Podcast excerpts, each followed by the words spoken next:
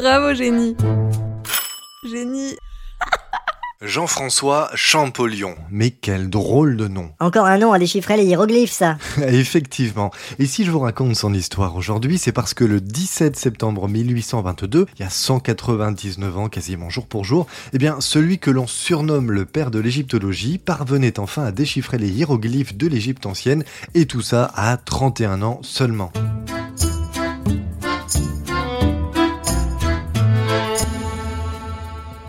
Jean-François Champollion, il vient au monde à Figeac, dans le Lot, en 1790, et très jeune, il se passionne pour l'Antiquité et l'étude des langues anciennes, avec bientôt un seul objectif, réussir à percer le secret des hiéroglyphes. Euh, question, on pourrait pas déjà essayer de déchiffrer les ordonnances des médecins? Alors, euh, oui... euh, C'est une bonne question. à laquelle on répondra peut-être dans un prochain épisode. Voilà, merci.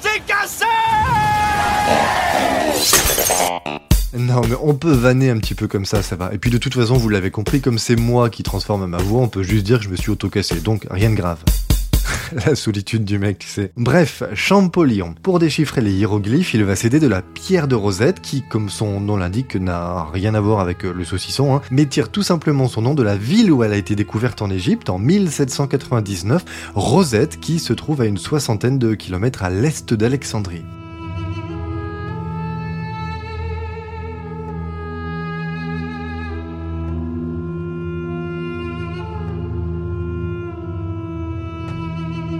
Alors la pierre de Rosette, c'est un fragment d'une stèle gravée qui a été réalisée pendant l'Égypte antique vers le 2e siècle avant Jésus-Christ. Et dessus, on trouve un texte qui a été gravé en deux langues, le grec ancien et l'égypte ancien, mais aussi en hiéroglyphes, ce qui va donc intéresser notre Jean-François national. Qu'est-ce qu'il dit? Le texte, eh ben, c'est en fait un décret qui commémore l'accession au trône du pharaon de l'époque, Ptolémée V, en le remerciant notamment des cadeaux qu'il a pu faire au temple du pays et aux réductions d'impôts qu'il a accordées. Sympa. Alors pour réussir à déchiffrer les hiéroglyphes de la pierre de Rosette, Champollion va déjà se baser sur les deux autres langues présentes sur la stèle, le démotique, qui a déjà été traduit en partie, et le grec ancien qu'il maîtrise lui-même à peu près. Ouais, pour s'occuper dans sa jeunesse, le mec a appris le grec, le latin, l'arabe, l'hébreu, le copte ou encore le chinois. Vous avez une tête. Une tête énorme. Et une tête bien faite en plus, car c'est Gief qui, en 1822, a l'idée d'imaginer un alphabet spécial à partir des noms des souverains égyptiens. En gros, il repère qu'à des passages précis sur la stèle, plusieurs séries de hiéroglyphes reviennent dans le même ordre et que ces passages en question signifient soit Ramsès ou ici donc Ptolémée. Et cette tactique s'avère payante puisqu'en partant de cette technique, il finira par réussir à traduire l'ensemble des hiéroglyphes de la pierre de Rosette. Hyper heureux de sa découverte, la légende raconte même que Jean Fifou il se serait précipité dans la chambre de son frère en criant Je tiens mon affaire avant, boum, de faire une syncope et de manquer de rejoindre ses copains égyptiens au paradis des pharaons.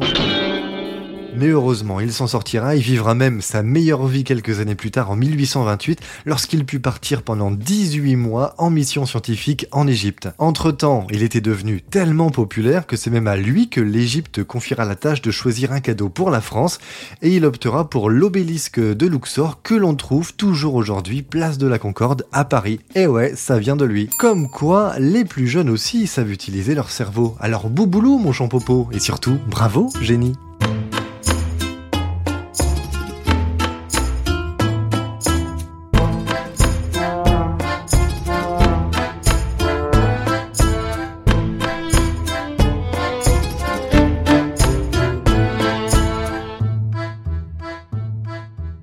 Merci d'avoir écouté Bravo Génie saison 2 avec, parce qu'on est des dingues, plusieurs épisodes désormais par semaine. En attendant le prochain, vous pouvez nous retrouver tous les jours sur Facebook et Instagram en tapant juste Bravo Génie ou sur Twitter Bravo Génie off au 2 F à la fin. Et n'oubliez pas, comme disait l'écrivain Jean-Louis Auguste Commerçon, qu'on a par contre lui euh, un peu oublié, un abcès, tout comme un génie, finissent toujours par percer.